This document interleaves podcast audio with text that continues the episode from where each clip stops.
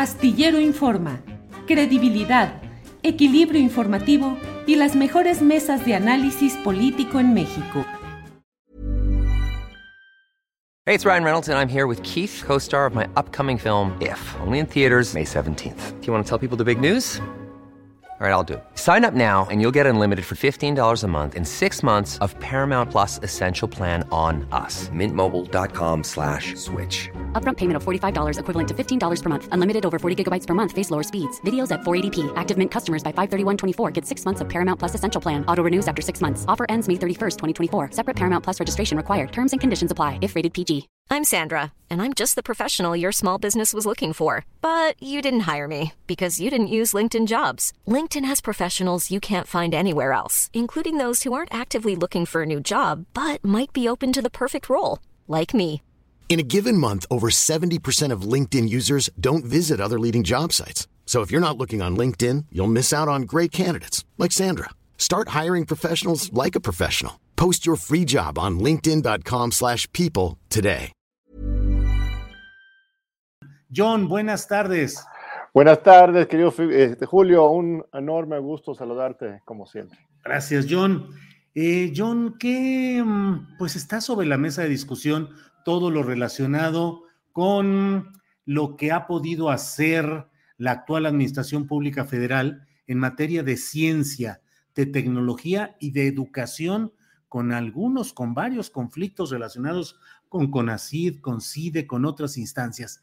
¿Qué se está haciendo? Sí, mira, ¿O, o qué está sucediendo? Eh, Sí, pues comentar primero sobre el joven Saúl Solto me pareció muy, muy elocuente, muy claro. Eh, eh, este, la participación de los estudiantes en la vida universitaria, académica, debe ser respetado, por lo que hoy he escuchado de parte del nuevo director Romero este, TLH y a, eh, de Elena Resbulle, es que pues, ellos están justamente en esa línea de generar una mayor institucionalidad, una mayor participación, reconocimiento de los derechos de las comunidades universitarias.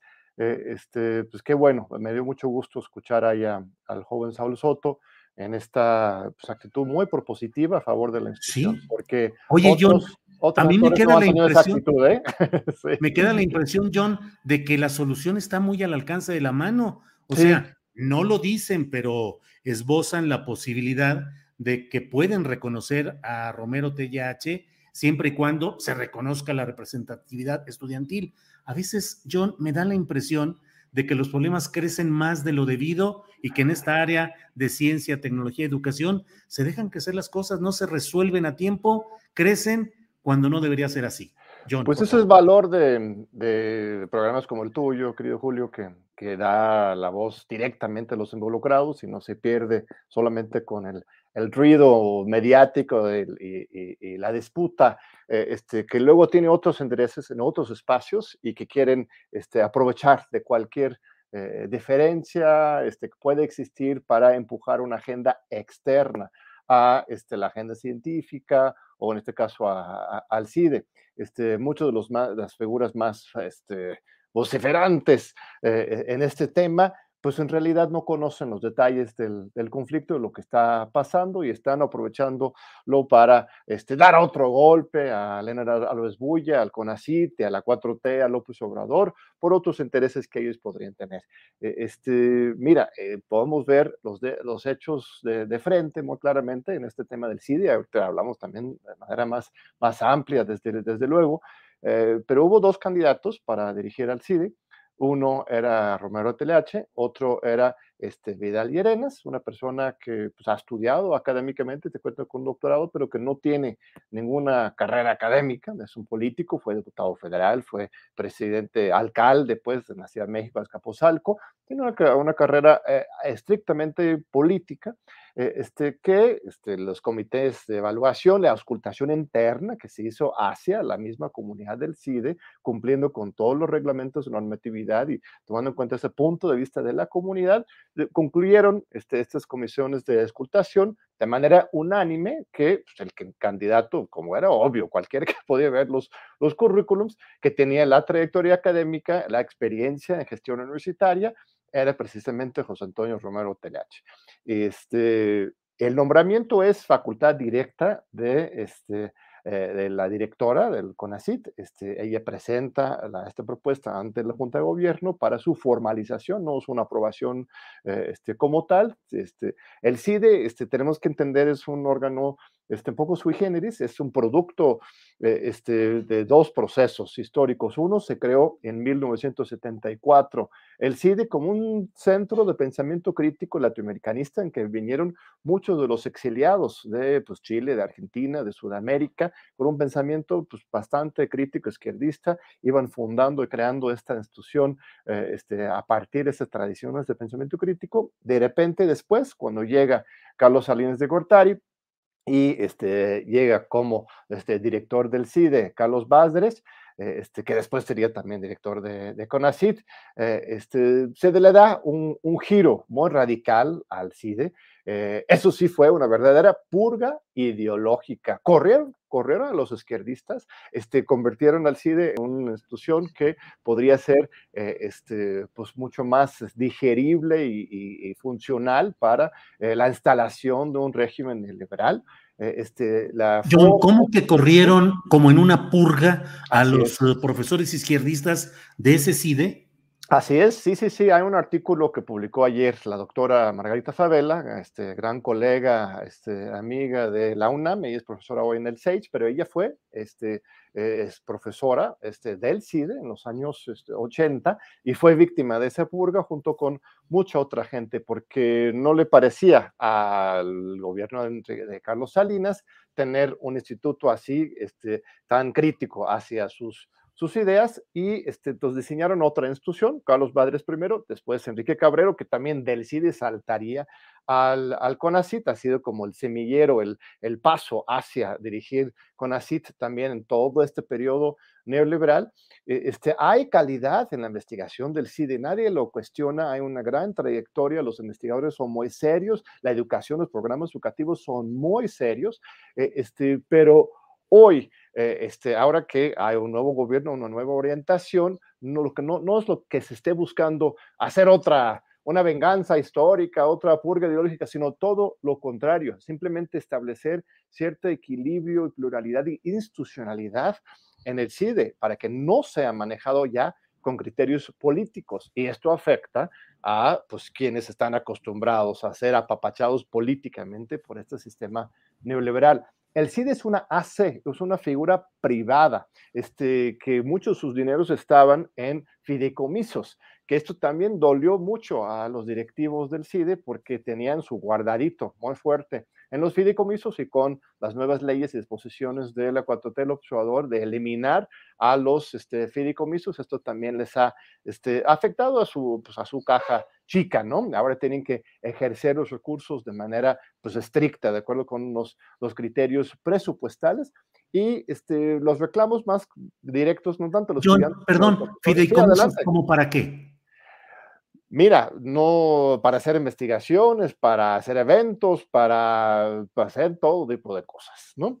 Entonces, este, la cosa es que un dinero que está en un fideicomiso, eh, puede ser que haya llegado por alguna investigación que hayan vendido o contratado a algún Cámara de Diputados o alguna institución pública o alguna institución privada, o también puede ser dinero público de presupuesto que se traslada al fideicomiso a la hora de que hay pues, algún este, subejercicio, pues, es una tradición clásica en la Suprema Corte de Justicia, por ejemplo, ahí le van guardando ese dinerito y una vez que está en el fideicomiso, pues ya no aplican las reglas presupuestales formales y ya lo puedes manejar mucho más discrecionalmente. Entonces estaban acostumbrados a ese tipo de trabajo eh, y, y llega el nuevo director, primero interino, y una de las primeras cosas que hace el doctor Romero Telache es pues cambiar el cuerpo directivo, pues cambiar el secretario académico, cambiar los directores de las sedes, eh, este, que está totalmente en sus facultades y es lo más natural, ¿no?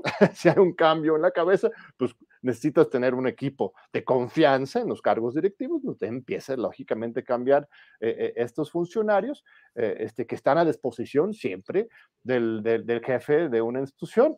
Eh, pero eso no les gustó. Este, son personas con muchas conexiones, poder, influencia en los medios y en, en, eh, en algunas redes intelectuales muy cercanos al, al, viejo régimen. Entonces, pues hacen un gran escándalo mediático, pero más por sus intereses externos al CIDE, no tanto internos, y eso es, muy importante, por eso me encanta gusto escuchar aquí al alumno Saul Soto, que, que en realidad a los alumnos les va a ir muy bien, ¿eh? La directora del CONACIT, este, Elena Lesboya, al, al tomar protesta del doctor Romero Teleache, fue muy claro, por ejemplo, que a partir del próximo año se van a acabar todas las cuotas este, universitarios para los estudiantes, este, como hace, insisto, como organismos públicos, pero dentro de una figura privada, este, se ha estado cobrando pues muchas cuotas para diferentes trámites, inscripciones, y ahora ya se va a acabar todo eso, no solamente el CIDE, sino en todos los centros públicos de investigación que depende de CONACIT.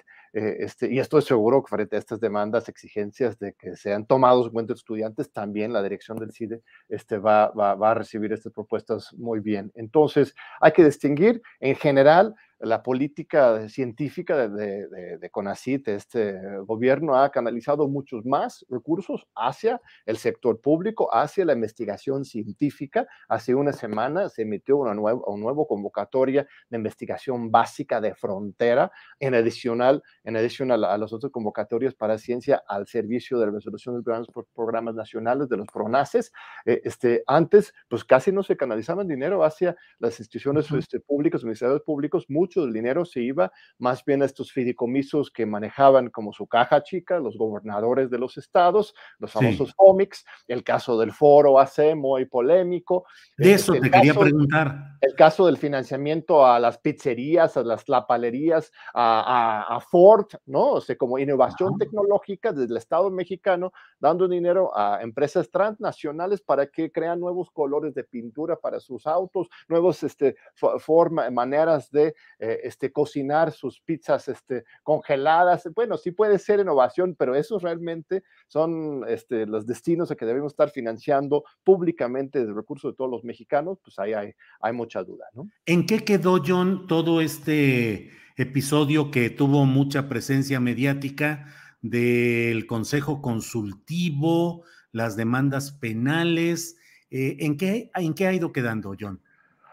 Mira, este, la historia es, bastante sencilla, ¿no? Lo que ocurrió en un inicio es que al llegar a, a, a el nuevo equipo directivo, pues encuentran eh, este, pues, una gran cantidad de gastos que no estaban debidamente justificadas de parte del foro, aparte de que el mismo foro se había constituido con una, eh, como una AC, cuando la ley indicaba que este foro, más bien como órgano eh, consultivo del CONACIT, tendría que ser algo interno, o sea, un cuerpo interno que el mismo CONACIT invita a investigadores a, a, emitir opiniones y a organizar este, foros y, participar en la gestión del, con asesoría y acompañamiento a la gestión del CONACIT, eh, este, no un órgano externo, una AC de ese sector privado. Eh, este, entonces, tanto estructuralmente como en el mismo ejercicio de las comprobaciones de los gastos, encontraron muchas irregularidades y están obligados a denunciar, a denunciar. Si uno encuentra algo así, pues en lugar de, de, encubrirlo, ¿no? uno mismo puede ser sujeto a responsabilidad si uno como funcionario público descubre una irregularidad cometida por su antecesor. Entonces ellos presentaron información, el, de los directivos de CONACYT, tanto a la Secretaría de Función Pública como a este, la Fiscalía General de, la República. La Función Pública pues, emitió algunas sanciones sobre este tema y ahora está en manos de la Fiscalía General, en que ellos en su propio ejercicio de autonomía. Recordemos que la Fiscalía es un órgano autónomo del Estado que tiene sus cosas buenas y también problemáticas.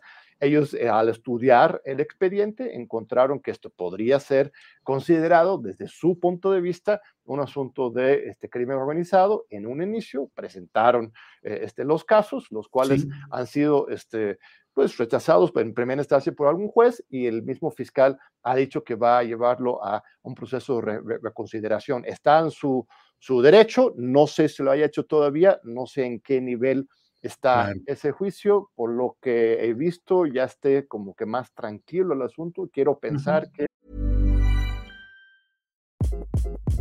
Hi, this is Craig Robinson from Ways to Win, and support for this podcast comes from Invesco QQQ the official ETF of the NCAA. Invesco QQQ is proud to sponsor this episode and even prouder to provide access to innovation for the last 25 years. Basketball has had innovations over the years too. We're seeing the game played in new ways every day Learn more at Invesco.com slash QQQ. Let's rethink possibility. Investco Distributors, Inc.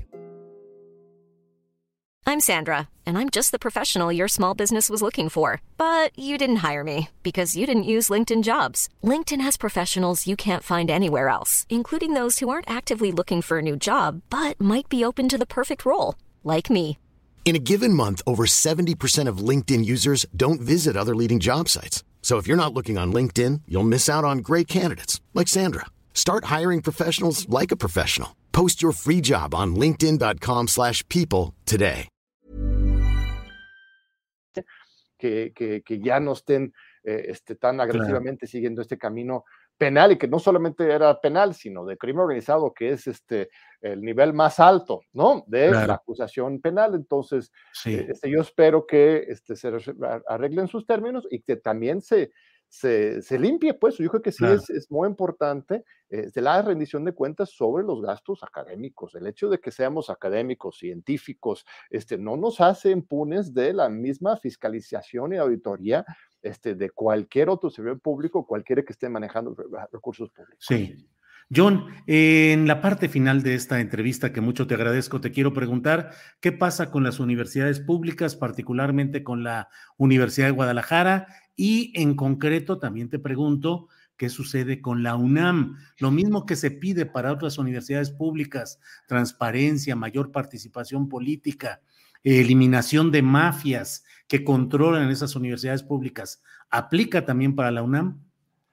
Este, bueno, sobre Guadalajara es un caso muy interesante, el, el conflicto entre, entre la UDG y el gobernador, ¿no? que antes caminaban tan, tan cercanamente.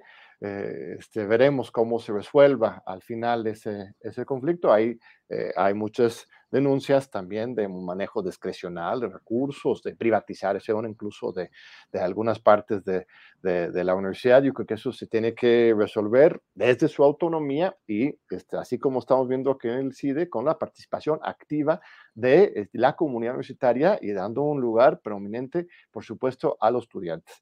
En la UNAM, pues también hay este, pues, muchos pendientes, muchos pendientes para este, construir una comunidad más participativa, más activa. Este, el mismo rector Grau ha sido muy transparente al respecto de la necesidad de pues, activar este, los órganos eh, institucionales que tenemos de deliberación colectiva y lo ha hecho en todas las ocasiones. Eh, este, ahora que Pero hay mafia política también, John. Mira, lo que tenemos es este, pues cierta este, continuidad, ¿verdad? Con respecto a los perfiles de los rectores. Ahí tenemos, eh, cuando termina el rector Graue, este, vamos a haber cumplido con 24 años con rectores este, que provienen de la Facultad de Medicina, eh, este, que han hecho eh, pues, en algunos casos buenas y otros este, no tan buenos este, trabajos. Yo creo que desde luego en 2023 este, tendría que haber, que es cuando habrá otro este, relevo en la rectoría, ahora ya no podrá reelegirse rector Graue, este, tendría que llegar a un, un rector o una rectora de otra disciplina. Eso ya es algo muy claro y en ese proceso este, habría que apostarle a que este, haya una verdadera participación de la comunidad en general. Este, la Junta de Gobierno es el que toma la decisión, la, la que toma la decisión al, al final, eh, este, pero el proceso... de Antidemocrática votación- esa junta. Pues sí, pues por definición, por definición es un, grupo este, este, nombrado pues por el mismo Consejo Universitario, entonces hay un proceso democrático en camino ahí, pero en realidad sí es un, pequeño grupo que toma una decisión eh, este, general, pero lo que habría que eh, hacer es que este proceso sea realmente un proceso participativo, de debate público, eh, este, de frente a la comunidad. Hace unos cuatro años, pero más, hace siete años, bueno, en la- elección de Graue, eh, eh, este, se hizo este, historia en este sentido. Ningún- nunca antes los candidatos a, a rectoría, por ejemplo, este, comparecían a las facultades, ¿no? Dialogaban Sí. con las comunidades, presentaban sus, sus este, programas de trabajo, era mucho más opaco. Entonces, yo creo que eh, poquito a poquito, pero vamos avanzando en el 23. Por supuesto que esto tendría que ser algo en que participe la comunidad en general, en deliberar, en debatir Sí. y evaluar cuáles son los mejores perfiles para, para Claro. dirigir la universidad en el futuro. John, dices que en el 23 eh, no debe seguir la misma escuela o facultad eh, eh, proponiendo o, o ganando la rectoría. ¿Es, una, ¿Es un deseo tuyo o hay un acuerdo político o hay alguna regulación legal que le pueda impedir a medicina que siga ahí? No, no hay ninguna regulación, no hay ninguna regulación. Obviamente, pues se podría continuar, pero, pero sí, cualquier institución eh, este, le favorece, ¿no? Este, cierta, cierta flexibilidad y alternancia y, en ese sentido. Entonces, este, pues bueno, podría ser otra vez un, un médico, este, por supuesto que sí, pero eh, creo que hay, hay un consenso en general que sí haya que, pues, un poco más de, pluralidad en ese, en ese sentido. Pero ¿qué ha cambiado, John, en la UNAM como para que la próxima elección sea diferente a la de los años anteriores en que la Junta de Gobierno termina decidiendo? ¿Qué cambio ha habido? Mira, yo creo que ha habido muchos cambios en el país que tienen un impacto muy directo en, en la UNAM. Eh, este, antes este, hubo una intervención directa de este Poder Ejecutivo en eh, el nombramiento, en influencia de los rectores. Una cosa que se logró justamente con la elección de, Enrique Graue era este, mantener la independencia y la autonomía de la UNAM, porque Enrique Peña Nieto tenía un candidato muy claro, que era Sergio Alcocer, su subsecretario de, Energía, que había sido subsecretario de América del Norte con Felipe Calderón, que después se fue a trabajar en parte del Consejo de Administración de Iberdrola, estas cosas. Entonces, justamente por la participación de la universidad se logró este, defender la autonomía de la UNAM. Yo creo que en esta ocasión este, va a ser pues mucho más libre, mucho más democrático, porque no va a haber por la primera vez en pues, muy largo tiempo de la UNAM la mano del Ejecutivo metida en intentando este, decidir quién va a ser rector. Va a ser ¿No hay candidato de López Obrador para la rectoría de la UNAM? Yo creo que no, yo creo que no. Yo, yo, yo, este, tengo para mí que no hay, no ha habido ninguna intervención de parte de la, de la 4T en el gobierno dentro de la UNAM en términos de designación de una u otra autoridad o, movilizando a los estudiantes. Antes había porros incluso que venían del gobierno federal o local. Este Obrador es muy respetuoso de la autonomía de la universidad y esta elección 2023 va a reflejar eso, ¿no? Un momento de, libertad, de participación eh, y, este, y creo que eso va a ser un gran momento para la universidad. John, tú que conoces esos temas, ¿crees que sea momento para que haya una mujer en la rectoría y que una candidata puede ser Irma Heréndira Sandoval? Ah, bueno, no, bueno, eso, eso ya, ya, eh, este, estás este, hablando de, cosas muy cercanas al corazón de, mi esposa, yo la amo mucho, eh, este, no he escuchado que ella eh, este, esté, esté lanzándose ni pretendiendo ser rectora de ninguna manera, este, ella está muy contenta ahorita de, regreso en la UNAM y dirige el Laboratorio de Combate a la Corrupción de, del Instituto de Investigación Social, retomando su carrera académica. Eh, este, creo que lo vamos a ver, este, muchos, mucha productividad académica en esa materia. No le ha visto ningún deseo ni interés en buscar ese cargo y además estamos muy adelantados de los tiempos, que Julio, en esto no son, son momentos para hablar de, de, perfiles. Yo creo que el rector Grau está este, todavía consolidando su, su legado, ¿no? Ha hecho un gran trabajo equilibrando las diferentes fuerzas políticas en la UNAM. Un reto muy importante va a ser el retorno a las aulas, ¿no? Ya hay acuerdos muy claros de los consejos, este, cuerpos colegiados y el consejo universitario de este, avanzar ya a partir del próximo semestre con las, las clases presenciales. Eh, este, entonces va a ser una gran oportunidad, un gran momento para que los estudiantes, los profesores, las autoridades, todos eh, este, volvemos a encontrarnos en los espacios este, comunes, los auditorios, las aulas de clase, eh, este, para eh, este, retomar eh, este rumbo presencial y tan humana este, que, es, que es lo que caracteriza a, la UNAM de servicio al interés público, de servicio a, este, al resolver, ayudar a resolver los grandes programas, problemas nacionales este, que nos enfrentan hoy en México. Bien, cierro preguntándote, John, ¿Cuál es el máximo nivel dentro de la estructura directiva de la UNAM? O sea, eh, a la cual puede llegar un mexicano naturalizado, como es tu caso, por ejemplo. ¿Hasta qué nivel puede llegar? Sí, a la rectoría no, pero sí a la Secretaría General. Yo, no, no, no, no. De hecho, yo creo que no. Este, yo soy director de un programa universitario que se llama Programa Universitario de Estudios en Democracia, Justicia Social, que para mí es un, un enorme honor, un gusto tener este privilegio de servir a la universidad y al país con un, pues, un pequeño centro de investigación muy potente porque tenemos un equipo de jóvenes brillantes que están haciendo un gran trabajo, eh, este, pero justamente pues, es el, el, nivel máximo, no puedo ser ni director de facultad, ni instituto, ni secretario general, ni, ni nada por el estilo, eh, este, por las leyes que, que tenemos, tampoco lo aspiro eh, de ninguna manera ocupar esos cargos, querido Julio. Tú sabes que lo que yo disfruto es, es la libertad de pensamiento, de interpelación,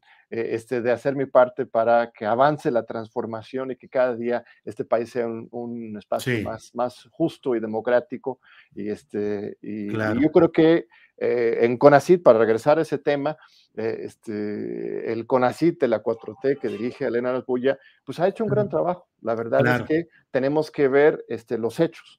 Eh, todo el recurso que está yéndose a las becas, a los centros de investigación, a la investigación científica, eh, este, y evitar caer en este amarillismo, eh, claro. porque por intereses ajenos este, se van queriendo meter en este conflicto y ver lo que realmente se está haciendo y, este, y avanzando en la materia. John, te agradezco mucho esta posibilidad de hablar sobre estos temas y pronto espero que sigamos conversando sobre otros. Gracias, John. Muchas gracias, querido Julio. Un honor y un gusto, como siempre, dialogar contigo. Hasta luego, muy amable. Gracias. Planning for your next trip? Elevate your travel style with Quince. Quince has all the jet setting essentials you'll want for your next getaway, like European linen, premium luggage options, buttery soft Italian leather bags, and so much more and it's all priced at 50 to 80% less than similar brands. Plus, Quince only works with factories that use safe and ethical manufacturing practices. Pack your bags with high-quality essentials you'll be wearing for vacations to come with Quince. Go to quince.com/trip for free shipping and 365-day returns. Hi, I'm Daniel, founder of Pretty Litter. Did you know cats tend to hide symptoms of sickness and pain? I learned this the hard way after losing my cat Gingy. So I created Pretty Litter, a health monitoring litter that helps detect early signs of illness by changing colors, saving you money and potentially your cat's life. Pretty Litter is veterinarian developed, and it's the easiest way to keep tabs on your fur baby's health right at home. Go to prettylitter.com and use code ACAST for 20% off your first order and a free cat toy. Terms and conditions apply. See site for details. Para que te enteres del próximo noticiero, suscríbete y dale follow en Apple, Spotify, Amazon Music, Google o donde sea que escuches podcast. Te invitamos a visitar nuestra página julioastillero.com.